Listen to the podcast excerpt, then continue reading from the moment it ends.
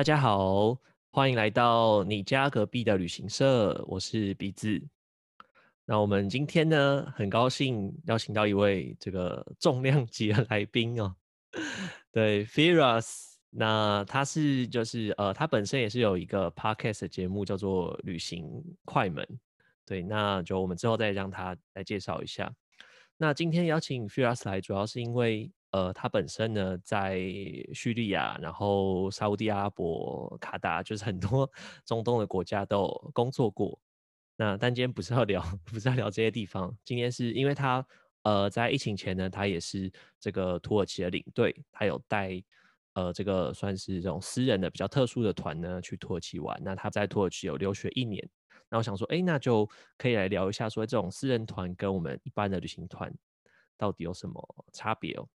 好，毕老师，那么跟大家打个招呼，然后你可以再补充一下，因为我可能没有介绍的很很完整哦。好，OK，各位听众朋友，大家好，我是旅行快门的主持人 Firas。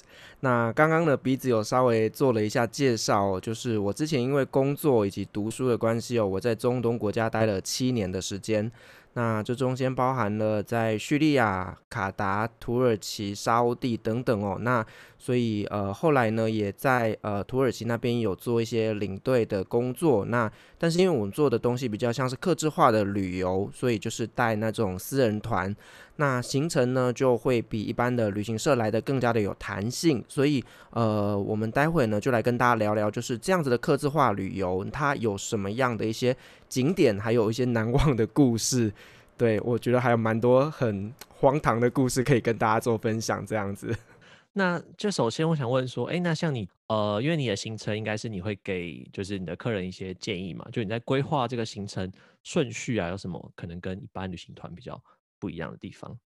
一般来讲哦，就是我们在规划土耳其的行程，不外乎就是呃顺时钟或是逆时钟哦，因为土耳其它的幅员广大，它真的非常非常的大，所以呃我们的两种方式就是呃顺时钟跟逆时钟。那另外一种排法呢，它就是会呃单飞或者是双飞。那所谓单飞跟双飞的差别，就是一趟机一趟飞机或两趟飞机的差别。对，那像我自己在安排的话呢，我会省掉一些行程，像是安卡拉。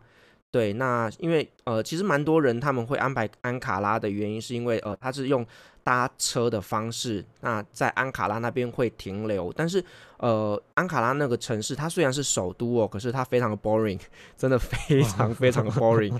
啊，土耳其，对不起，就是 就是他那边大概就只有凯莫尔的一个陵墓可以去参观，然后一些博物馆。所以像我自己在安排，我会直接从伊斯坦堡搭飞机到卡巴多奇亚，就是呃坐热气球那个地方。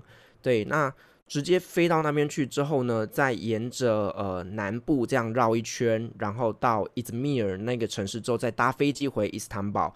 所以呢，这会是我安排的方式，就是顺时钟的方式，以及两趟飞机。哦，所以你们是搭，因为我看其实从那个伊斯坦堡到卡帕多奇亚还蛮远的，对不对？对，所以就是一定要搭飞机嘛。如果你第二个点就直接排，就是要去卡帕多奇亚的话。嗯，因为以一般台湾的行程来讲，他们为了要去参观这种日耳曼的一个建筑哦，鄂图曼土耳其的一些建筑，所以他们会安排一个地方叫番红花城，就是 Saffron b r u 可是如果你要选择那个点的话，你就必须要舍弃飞机，因为呢，从番红花城它没有飞机可以直接飞到呃卡帕多奇亚。在土耳其所有的国内线一定是从伊斯坦布或从安卡拉起飞，所以你到任何的一个小城市，你都没有办法直飞到下一个小城市。所以我们的方法就是，如果你是要去特地去番红花城的话，那你势必得走车，呃，你势必得搭车，然后从。呃，番红花城到安卡拉，然后到卡帕多奇亚这一段路程呢，你可能就要开十二个小时，但是好辛苦。对，但是如果说你是选择直接搭飞机，因为其实土耳其的国内线飞机非常非常的便宜哦，只要你是有买到早鸟票，搞不好一千块台币以下，你就可以买得到一张单程机票。哦，这么便宜哦！对，土耳其的交通是非常非常便宜的，所以呃，我自己评估会把那个防火花城给省略掉，但是我会安排到其他的城市去，呃，也是看这样子一个鄂图曼土耳其的建筑，就等于是弥补掉这一个行程的缺失。对对对，好，哦那就大家如果 要去自由行的话，也可以考考虑一下这样的安排哦。哎，那我想问，就我们去卡巴多奇亚，主要就是去做热气球嘛，对不对？对，卡帕多奇亚它最知名的就是热气球，但是其实热气球这一这个行程呢，它其实有一点点看人品，你知道吗？就是哦，天气会影响，对不对？对，它主要并不是说我们下雨啦，或者是下雪，没有，它其实看的是风向跟风速。对，所以呃，我之前也带过有的团，就是在当地待了三天，可是就是没有办法飞。因为安全考量嘛，所以呃，看不看得到热气球，我觉得真的是人品的问题，那也是运气上的问题啦。对，那所以像我们在安排卡巴多奇亚的行程的话，通常会排三个清晨。对，三个清晨的原因是因为热气球它通常都是那种四五点凌晨就起飞，然后到天空去看日出，所以呃，我们会安排到三个时段，是为了要确保我们有多一点点的时间弹性，可以看得到热气球。嗯哼，对哦，就是至少我有三天，不会说我只有一天，然后结果没有看到的话，我们马上就就要离开。对对对，因为你都呃跑到了土耳其去这么千里迢迢的，如果 没看到会很可惜啦。就有点像是我们如果去北欧去看极光，一定也会多排几天的时间在极圈里面。对，所以我们的行程是最少会抓三个清晨的时间，是在呃呃卡帕多奇亚那边。然后除了这个热气球以外，其实卡帕多奇亚它还有很多很有趣的景点。因为卡帕多奇亚那个城市，它其实是有点像是石灰岩地形哦，所以它会有很多很特别的石柱。然后呢，我很推荐的就是，其实，在卡帕多奇亚你可以租车自驾，或者是说在当地你请，你可能团体有五六个人的话，你就可以请饭店帮你安排小巴。然后带司机就是会比较安全嘛，毕竟就是不是不用自己开车。那因为你自己包车，你可以自己安排你要去哪些景点，我会觉得比较弹性一点。那再再来就是说，卡帕多奇亚其实除了大家熟知的就是红线跟绿线这一些呃行程以外，像红线主要就是看石头，就是去看那些奇岩怪石。大家知道，就是卡帕多奇亚最有名就是阳巨石。就 是那个长得很像男性生殖器的，哎，是不是就是还可以住在那个那个洞穴里面，对不对？就有一些饭店或者是民宿是可以，就是住在那个里面的。那那个你你推荐吗？就是你觉得？我觉得吗？其实要挑，哎，真的要挑，挑好的，是不是？嗯，因为我也曾经住过，就是你只要进去石洞里面，你就没有 WiFi。就是你傻眼，就是因为它毕竟是石头，所以说它的收讯会比较不好。那也有遇过，就是品质比较不好的就会掉壁癌，就所以就是它还是有品质的差别的。但是我后来在带团的话，我通常都会带去那种四星以上的饭店，那他们就会有很漂亮的那种呃。呃，那叫露台还是什么阳台等等的哦，就是你早餐可以拿过去那边吃，一边吃一边看热气球，看风景，对不对？对，它还可以看热气球，然后甚至可以拍出很漂亮的完美照。嗯哼，对，所以就是去土耳其，其实住洞穴屋，我觉得是基本款，就是看你怎么挑选一个适合的洞穴屋这样子。那刚刚讲到红线，它就是比较像是奇岩怪石，然后呢，绿线它比较有点像是看看山、看海、看河谷。那就是它的行程就会比较远一点点，但是是比较亲近大自然的一个行程。对对对，因为你有提到一个是玫瑰谷可以看夕阳，就也是在对，呃，在卡巴多奇亚那边有一个算是比较私人的景点，就是玫瑰谷。它一般旅行团比较不会过去，可是如果你是选择自驾或者是你有包车的话呢，我非常非常推荐到玫瑰谷那个地方。那玫瑰谷其实它离呃市中心狗瑞妹那边大概车程十到十五分钟而已，其实不远。但是你可以看到整片就是呃粉红色的山谷，然后夕阳照射在上，然后非常非常的漂亮。整片粉红色的山谷，你会觉得很浪漫。对，因为其实卡帕多奇亚那边它算是呃安纳托利亚高原，所以其实它就是高原的地形，所以它就是在高山上面。对，然后呢，在卡帕多奇亚那边，其实呢，就是要去尝尝他们的美食。对，因为呃，卡帕多奇亚那边很特别的，就是说它的饮食其实跟在呃所谓的伊斯坦堡那边会有很大的差别。那像呃大家知道去卡帕多奇亚就是要吃那个陶罐炖肉，就是它会有一个陶罐，然后呢，你从中间用刀子把它敲破，然后就可以吃炖羊肉啦，或者是呃炖鸡肉等等的那道菜，非常非常的推荐。然后呢，到卡巴多奇亚还要去品尝的就是他们当地的红酒。对，哦，土耳其很特别哦。土耳其虽然是呃回教国家，可是他们产酒可，是他们就他们的红酒很有名，对他们的红酒非常的有名。那他们红酒主要就是产在呃安纳托利亚高原上，也就是卡巴多奇亚那个地带。所以去那边呢，有一个纪念品可以买，它就是一个呃洞穴屋的一个造型的石雕，然后呢，你打开里面就是一罐红酒。对，那个也是很多观光客会选择带的一个伴手礼。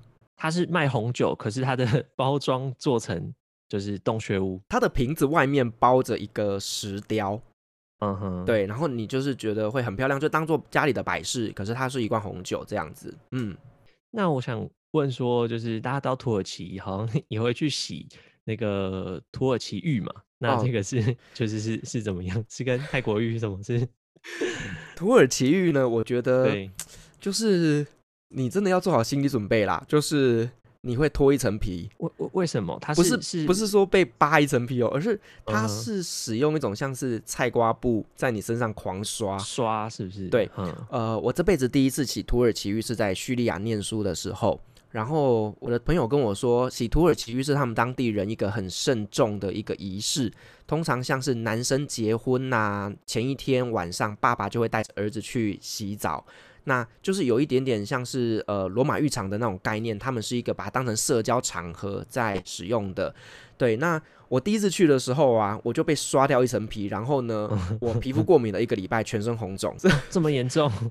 不是开玩笑的，真的不是开玩笑。那因为我本身会有一点，我皮肤比较敏感哦，所以呃，我后来之在土耳其念书之后，我就知道说，其实他们那个菜瓜布是有分等级的，就是一到十五的粗糙度，所以 怎么跟砂纸一样？是不对，就是像 砂纸，你知道吗？所以我我都会去使用，就是他们拿来洗脸的那种呃搓澡的那个布来洗我的身体。对，就是呃你必须要去跟那个师傅说，请帮我用最细的那个菜瓜布，然后请他小力一点，然后就会很舒服。所以会不会是你那时候你没有选好那个菜瓜布的，就是那个粗度，所以你后来就是一个礼拜都很不舒服？我觉得是我们亚洲人细皮嫩肉呢。哦，是吗？是我们的问题是？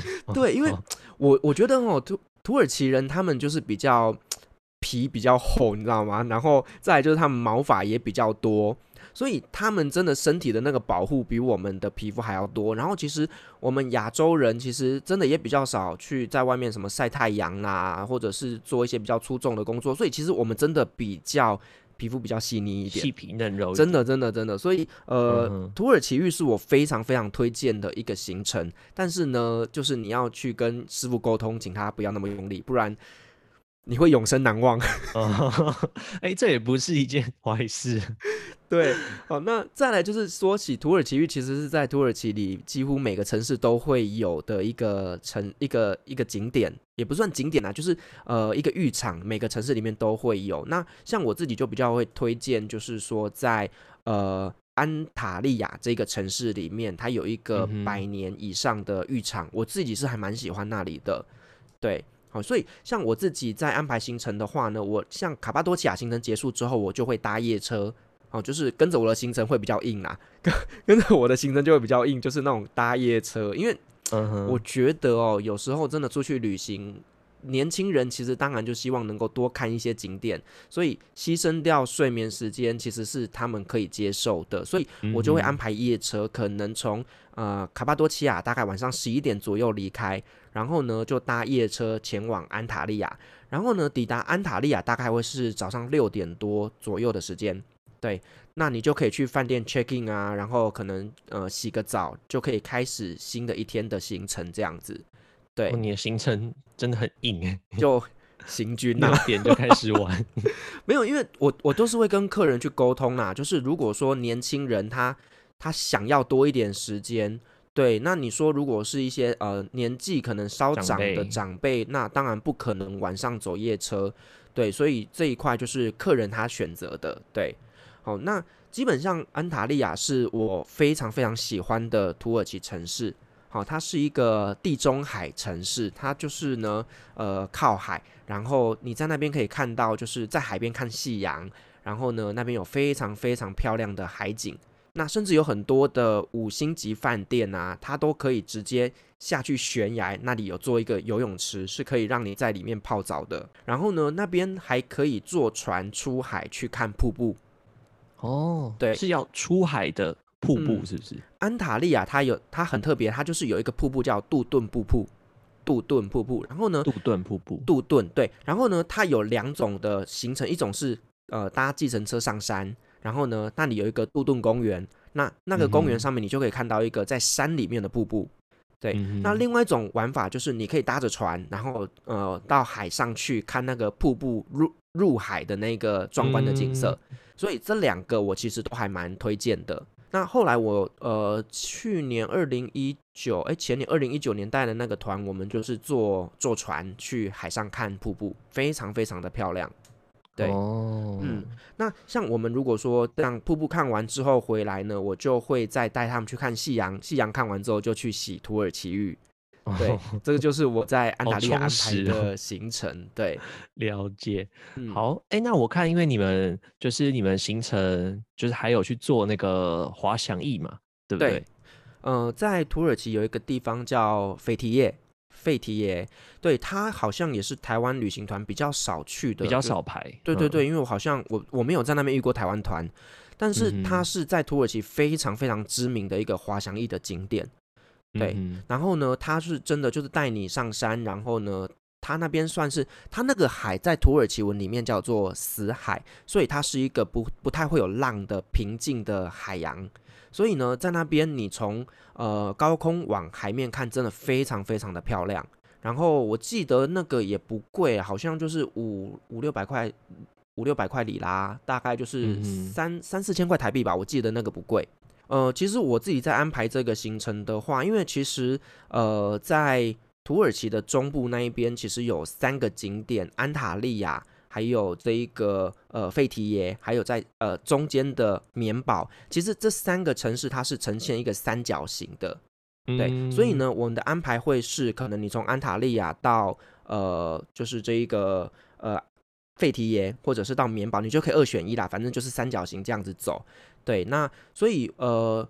有一种玩法就是，如果说你因为棉堡它其实大家应该知道，土耳其有一个棉堡，它其实就是一个石灰岩地形，然后整片雪白色的，白色的。对对对，那个地方它的土耳其名字叫做帕木卡累，帕木就是帕木克就是棉花的意思，那卡累就是城堡，所以它就是直接翻译叫棉堡。那棉堡因为它是一个呃，就是只有那个景点，所以通常我们不会在那边过夜。对，所以安排的行程可能是早上离开安塔利亚，然后呢就直接往棉堡去行动，然后可能十一点、十二点抵达，然后呢就可以进去那一个公园里面看这些棉堡，然后去踩踩这些很痛的白色的石头。是是是不是很热啊？我看那个一片是很漂亮、很白，可是好像没有什么遮蔽物，对不对？对，它非常非常的晒。而且白色会反光嘛，所以应该是 是还蛮热的，我觉得还蛮热的。而且重点是很刺，就是你那个脚啊，就是你的脚皮真的要够厚，不然哦，你踩下去不不穿鞋的，是不是？对他规定不可以穿鞋，拖鞋也不行，穿鞋，穿袜子也不行，你一定要光着脚去走，然后真的很痛。哦，对啊，为为为什么不能穿袜子？穿不穿鞋？我可能他说哦，不想你要污染到他这个国家公园，怕你破坏，就是你可能。石头啦，你呃，石头就是怕你用鞋子去摩擦掉，所以它就是为了保护它这一个算是天然的遗迹，那所以说它就规定不可以穿鞋。嗯，对，那了解，就是你把它当做是去脚皮啦，蛮。蛮好，蛮有效的。好，好，去土耳其感觉会去掉身上很多的很多的皮哦。对对对，那其实呢，在棉宝那边呢，我很推荐，就是女孩子们可以带着鲜红色或者是宝蓝色这种呃饱和系数很高的衣服，好，你就准备这样的衣服去那边。我跟你讲，超漂亮。嗯，要拍起来很漂亮，整片雪白。如果你又穿那种非常饱和的衣服啊，那个拍起来照片真的就是一绝。嗯，对，所以呃，我我带团出去的时候，我都会提醒我们的团员，尤其是女生，在这个景点一定要穿着就是很漂亮的颜色，嗯，很鲜艳的这种，对，很鲜艳，对对对。那就是有一些人就是还会在那边拍婚纱，但我觉得真的是头壳坏掉了。嗯，但是那个地方真的蛮有趣的，就是其实它是一个温泉，嗯，对，所以那边有还有温泉的，嗯，它其实就是一个温泉，所以呃，你在那边走那个石灰岩地形的时候呢，它是冒水的，就是它一水是一直流下来，在你的脚边这样划过，对，所以是温泉热热的。然后呢，你走到最上面去，其实它就是一个罗马遗迹。然后呢，那边有一个博博物馆，然后很特别的就是呢，它里面有一个游泳池，游泳池下面就是罗马遗迹，就是你可以一边游泳，然后跟就是可以欣赏那个，对，就可以欣赏在泳池中欣赏这些罗马遗迹。哇，好难 好难想象。对，但我觉得那是假的，但他们都说是真的。真的遗迹怎么可能放在水里让你摸啊？不知道。对，哎，真的也蛮合理的。所以它的温泉是。没有要泡，他们是没有要泡的，因为你去如果没有住，就是我我不知道当地人是没有在泡温泉的。嗯，当地人他们会带泳装去棉宝那边玩游泳，对，他们会泡进去，可是他也不是那种真的很舒服的泡汤的场合，对，但是他们就是会去玩。那所以说，像棉宝那边的行程，其实如果算傍晚的话，结束就可以离开了。嗯，对。然后我记得在那边发生一件事情很有趣哦，就是因为我们自助行嘛，所以其实我们的呃吃的东西就是算是我精选的，就是我我相信应该很多去土耳其玩的人都会说土耳其食物他妈超难吃。我相信你去问那些参加土耳其团的，回来十个有九个跟你说土菜很难吃，但是其实土耳其菜真的非常好吃。哦，我以为你说真的非常难吃。没 有没有。那所以到底问题是在哪里？是可能没有吃到就口味吗？还是怎么样？我觉得，当然你说旅行社预算的问题，那我们也有听过土耳其当地的地接，他们是呃用零团费的方式。像我记得也有这样子，有土耳其有。记得我刚去土耳其念书的那几年，就有一些台湾团打着两万九千九，土耳其十天，可是。你你去想想看，你光是来回机票可能对啊，就三万块了，你怎么可能两万九千九？嗯哼，对。那当然我们知道，就是土耳其那一阵子可能因为呃政变完之后，为了鼓励观光，他们政府有做一些赞助。可是一定是羊毛出在羊身上，有些东西有些东西一定是被取舍掉，那一定就是你的餐食。嗯，对。所以他们的用餐基本上呃。他们就会带去吃团菜，然后那些菜就是相对来讲就没有那么美味，因为像我带他们去，都是我以我亚洲人的嘴巴去品尝过，然后我认同，所以我才会带我的团员去吃。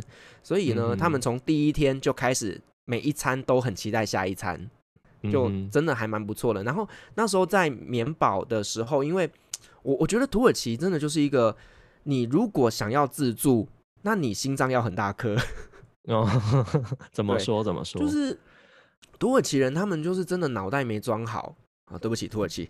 哦，哎，我以为你很爱土耳其。我跟你聊天，我觉得你也蛮爱土耳其的。呃，我喜欢那个国家，但是他们的人真的就是不聪明。呃，我这样会不会？哦，这样没有比较好。对，就是呃，他们有些系统上的问题，或者是人真的没有那么聪明的状况，你常常会发生一些你觉得。不可思议、荒谬的事情，好，比如说举举例来说好了，像你明明已经上网去买好了车票，可是你到了柜台之后，他跟你说你没有订哦，所以是他们系统的问题，还是柜台的人？就是他会跟你说阿拉才知道，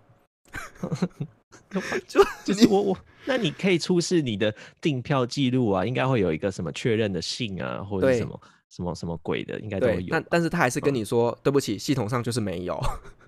啊啊，怎么办？你要就是要重新再买票，就是重新再买。那我们再讲回来，可是你钱如果已经付了怎么办？哦，他会帮你处理，但是他可能会帮你调到别家公司去，或者是说安排下一班等等的。可是你的行程是就是一层接一层，你后面就全部都 delay 到啦。对对对对对，所以就是会有很多很多不方便。然后我印象很深刻，就是那个时候我带我的团员就是抵达棉堡的时候，大概是十一点。然后呢，那个时候就因为我们是等于是呃找一个交通公司把我们送上去，然后呢他就说哦，我们送你们去吃饭，这个是我们送给你们的。我说好啊，如果是你们送的，那我们就去吃吧。结果呢，吃完之后，我的团员就跟我说，团长，请问我们得罪你了吗？不好吃是不是？对，那虽然它是 buffet，虽然它的菜色真的很多种，但是真的就不好吃。就是呃，我我我觉得旅行团可能就真的在预算上的考量，所以说他在安排餐食的部分一定会有一些些省略掉的部分。对，所以这一块就是我那时候团员吃完之后就跟我说：“团长，我们对不起你，我们不要再吃这种菜了。”这样子，好吧，就。我帮旅行社讲几句话，因为我不想要以后就是都带不到土耳其团。不会，但是我我得说，真的要跟团。你如果自助，你听完我后面的故事，你还是会跟团。哦，真的吗？就是真的。如果因为土耳其团，那如果团费如果你没有付的很多，那当然可能一定会比就是你说有些东西一定会没有自由行像你们吃的还要。好吃，对我觉得应该是完全可以理解。对，就是毕竟我是在当地生活的人呐，所以我在安排的食物上面来讲，一定是会比旅行团再更加弹性一点点的。嗯对，但是我得说，土耳其真的自助旅行非常非常不方便哦。所以真的吗？你一定要跟团。接下来我们就要来聊聊，就是刚刚讲车班被取消 这件故事。就是我们从棉堡结束之后啊，然后它那个城市的名字叫做呃丹尼兹利。Denizli，对，然后呢，我就带着团员到了巴士总站，我们准备要前往下一个城市去。结果呢，去的时候他才告诉我说我的车子被取消了。那我就跟他说，可是我有订票记录啊，给你看。然后他就说，他就给我一串电话，他说，不然你自己打电话去问。我说好，我就打电话。然后呢，他就开始说，呃，For English service, please dial one。然后我就按了一，结果他就开始用土文，啵啵啵啵啵啵。我说不是 English，不是 English 吗？对啊。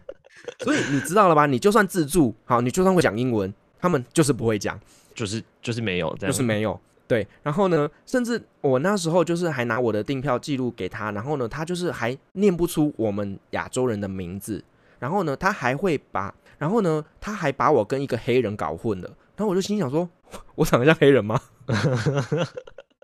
对，然后就是我跟你讲，真的非常非常荒唐啦。那最后我就说，来手机给你，你自己去讲，因为他讲土耳其文，虽然我有学，可是他讲太快了，我听不懂。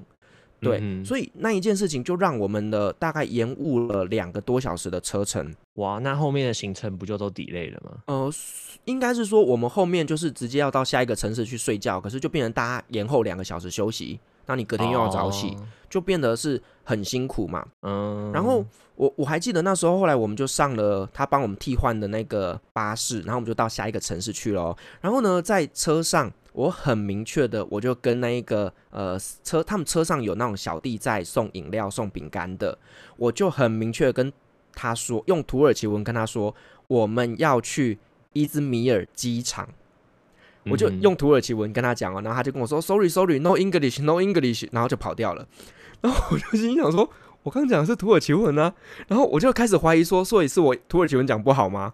所以他是他一看到外国人，他们就很紧张，是吗？他拒绝跟我沟通哦，直接拒绝沟通。他就等于是拒绝嘛，因为耳朵盖起来了嘛。他就告诉我他听不懂英文嘛，就没有要跟你讲话，不管你说什么。对，就是完全没有要听了。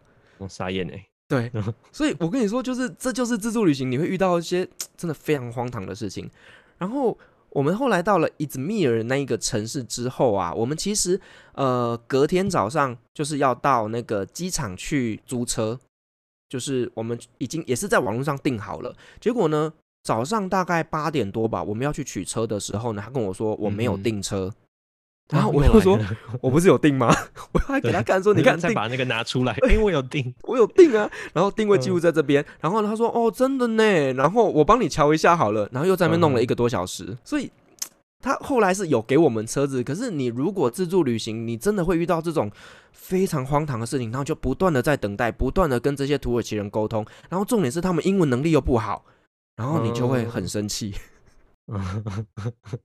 所以它其实是观光地区，它的很多的英文能力，也就是不是很不是很可以沟通，就对。呃，它毕竟是讲土耳其文的国家，然后再来就是说，其实它的呃基础教育来讲，并不是那么的普及。那当然，你说他们有很多年轻人很优秀，念大学或从国外回来的都有。那当然，观光区的英文能力也算还不错。可是，嗯哼，就我所知，除了观光区以外，英文就不会通。嗯哼，对，像我以前住的那个地方，它是一个商业中心哦，注意是商业中心哦。然后呢，我那时候去一个 shopping mall，它就是一个商业大楼地下室的一个 shopping mall，我就去买菜。然后买完之后呢，他就看着就是刷完所有的菜之后，他就跟我说三十块，他就用英文跟我讲 thirty。我说 OK 啊，很棒啊，三十块给他。结果你嗯知道吗？后面整排土耳其人为他鼓掌，傻眼呢。三十哎，他不是多难的英文哎、鼓掌也太夸张，真的，整排土耳其人为他鼓掌，你就知道他们的英文能力真的是不好。哦，好，我真的很难想象。对啊，所以其实大家都说土耳其是一个呃非常非常繁荣观光的一个圣地，但是我跟你说，英文真的不太通。嗯哼，好，那听完我们还是跟团好了，除非你有这个这个很强的这种意志力。对，所以呃，就是你跟团，你就是多带一点泡面啦，然后多带一点罐头啦。就是当然，这个就是我觉得就是你一个取舍，因为你你在自助旅行，你就必须要做很多很多功课，然后同时要面临到很多的突发状况、意外等等的。可是你跟团就有人帮你处理好所有的事情，然后就是你必须要去取舍。那再来就是说，你跟团还比较便宜，我说实话。嗯哼，对你，你如果自助旅行的话，因为其实你你算一算这些交通费用呐、甚至吃饭的钱呐、算一算绝对不会比你跟团还便宜。嗯，对，所以我觉得如果你自己是出国想放松，不想要去思考做功课的，你真的跟团。而且台湾很多旅行团其实他们行程排得很漂亮，嗯，对该去的景点、该买的东西其实都已经有安排了。所以我个人还是推荐大家走旅行团。对，除非你是年轻人想要自助旅行，想要去体验当地的生活，想要体验被土耳其人冲康的故事，你就可以可以自助。对，哦，那就哎，我看你就是还有提到，就是你们有去一个那个有一个网红景点，那个他说叫什么土耳其的，就是圣托里尼，它是很像希腊的风格，是不是？对对对，其实在，呃伊兹密尔那一个城市，它其实是土耳其的好像第二还第三大城吧。然后呢，它周边有很多很多的景点，其实非常非常值得大家去玩。那像刚刚讲到的这一个希腊的景点叫做阿拉恰特，对嗯阿拉恰特，阿拉恰特，阿拉恰特也是台湾旅行团比较不会带的，但是呢，它在土耳其非常非常的知名，它就是一个网红的呃拍照景点。它就是整片就是那种蓝白的建筑，然后呢有着地中海风情，然后呢有很多完美的咖啡厅，那边非常非常好拍照。是因为它比较南边，所以它比较靠近就是希腊，所以它的建筑风格就比较类似嘛。呃，其实土耳其有蛮多希腊呃留下来的一些建筑，但是你应应该也不是说被希腊统治啦，而是说就是呃，毕竟他们是邻国嘛，所以他们就会有一些文化上的影响。例如说，像我们去希腊旅行的话，希腊你也可以买得到土耳其的蓝眼睛。那甚至在希腊那边，你买的很多的橄榄皂啦，或者是一些海绵呐、等等的这些东西，其实土耳其也都有。所以这两个国家其实某些层面来讲，除了宗教文化不太一样以外，其他的东西还蛮像的。嗯，对，那那个地方，我觉得台湾旅行团比较少人在带的原因，可能是说，因为它都是那种小巷子，所以你如果旅行团带去放了之后，大概就回不来了。对，但是那个城市真的是我非常非常喜欢的。嗯哼，，对，那很漂亮。然后，如果你是自助旅行，我觉得这个景点不能少。那除了就是这一个城市以外，它周边还有一些古迹，像是以弗所。那以弗所就是大家去伊兹密尔那附近一定会去的，它就是一个罗马遗迹。然后呢，它的那个竞技场啊等等的保存的非常非常完善。对，嗯哼，是一个很值得推荐去的行程，但是就是防晒要做好，因为也是没有遮蔽物，非常的晒。哦，也是没有遮蔽物。对，土耳其的夏天哦，非常非常的晒，它的温度可能有将近三十七、三十八。但是我觉得土耳其的天气不是那种湿热，所以你如果有戴防晒啊、帽子啦等等的，其实你不会觉得那么热。对，它不像台湾，就是你会一直流汗，一直流汗，然后很不舒服。就它还是偏干燥，有点像欧洲这样，就是比较干燥、干燥型的。就对对对，所以它也是干燥型气候。所以其实就算冬天吧，冬天它虽然冷，可是它不是那种冷到刺骨的冷。嗯哼，对，嗯所以我是觉得土耳其的气候是我非常非常喜欢的。哎、嗯那土耳其你觉得就是说什么季节我们去是比较适合，还是其实好像一年四季都都可以，只看的东西会不太一样？一年四季看的东西不一样。像、嗯呃，我们刚刚讲的那个热气球嘛，热气球如果说你是夏天去，那你就可以看到整片往下看，看到整片的那种奇岩怪石。那如果你是冬天去的时候，你往下看就看到一片雪白的雪景，嗯就是完全不一样的景点。但是我觉得我个人哦最喜欢的话就是四月初，三月底四月初，对我每年这个时间我一定会出团，因为呢，呃，土耳其的国花是郁金香，然后呢，他在四月初的时候呢，他们有郁金香季，然后呢，整个伊斯坦堡会开满了郁金香。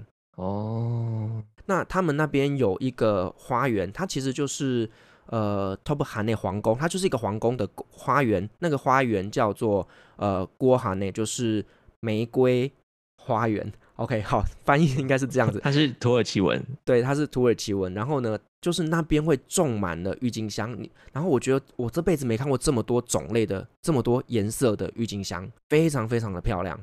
嗯哼那当然，就是你四月去也是一个春天嘛，所以其实季节也是很舒服，的，天气也是蛮舒服的。对，天气也是舒服的。所以我个人最喜欢是四月啦，三月底四月初。但是台湾通常去土耳其还是在寒暑假比较多。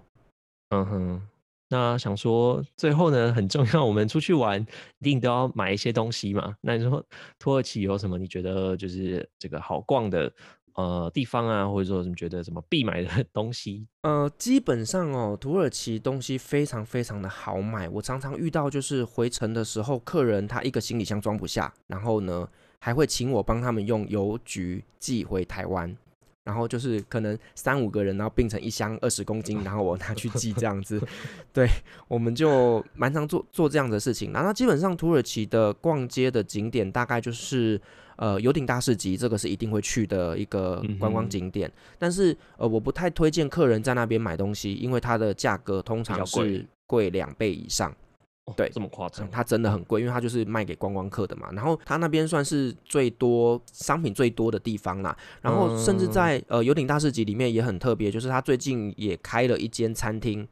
你大家大家应该知道撒盐哥嘛，就是那个土耳其撒盐哥。对，撒盐哥的分店也开到了游艇大市集里面去了。嗯哼，所以就是如果哦你、呃行程上时间够的话，其实也可以呃逛大市集，然后又去吃撒盐哥的牛排这样子。嗯哼，对，那可是如果你真的要买一些纪念品，其实我觉得哦，在那个塔克星那边的独立大道那边很好买。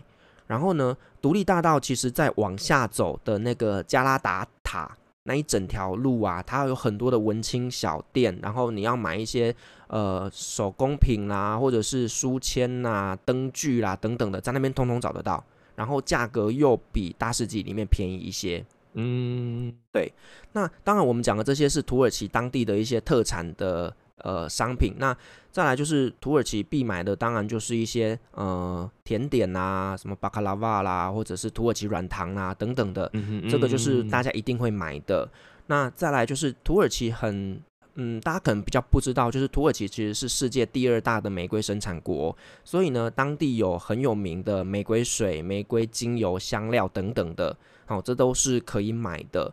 对，那还有一个东西，其实大家比较不知道，就是因为土耳其的物价是台湾的，这样讲物价好像不太好，就是比台湾便宜非常非常的多。好像举例来讲，星巴克大杯的拿铁咖啡，台湾一杯可能要一百五十块，可是，在土耳其一杯只要七十块到八十块。哦，等于是二分之一的的意思就对了，对对对对对一半，对所以土耳其它的物价真的比台湾便宜很多，所以呢，你要买东西精品什么的，在那边买一定便宜。比较便宜，对嗯我们之前在有些呃嫁过去土耳其的一些太太们，她们有在做一些土耳其的代购，那他们会去做潘朵拉，就是那个嗯手环、手链嘛，手链。手环，哼对，潘朵拉的价格大概是台湾的六到七折。哦，差对这么多，对，然后像是呃鞋子品牌 Camper，Camper 呃，我那时候买了几双鞋子，就是可能在当地买可能两千块，我回来台湾看变四千九。傻眼。对，就是 土耳其真的很便宜，所以哎，我想问，是不是还有那个就是小羊皮的外套，那个可以买吗？呃，它可以买，它也是一般旅行团通常会带去的一些对对对，我是听领队说的工厂，但是我我我可以说实话吗？哦，你可以先说，我在评估要不要上。就是它的品质是好的，我得说，就是土耳其的。皮皮制品真的品质非常好，而且甚至会出一些双面的染色的，而且他们都是出口到欧洲，这个是毋庸置疑的，品质一定非常好。可是我们可能要评估，就是台湾的气候是比较潮湿的，你皮衣的保养真的相对来讲要多花一点功夫。气候不适合，嗯，气候不是那么适合，你可能买回来放在衣橱里面一年，它就发霉了发霉了。嗯哼，对，所以哦，所以它东西是好的，只是可能台湾不适合穿。对对对，它是很多精品的工厂，呃，精品皮衣的工厂，那只是还没贴牌，所以它价格便宜很多。那就是看个人需求，如果你真的喜欢皮衣，然后有觉得你会愿意花时间去保养的话，那我非常建议可以买。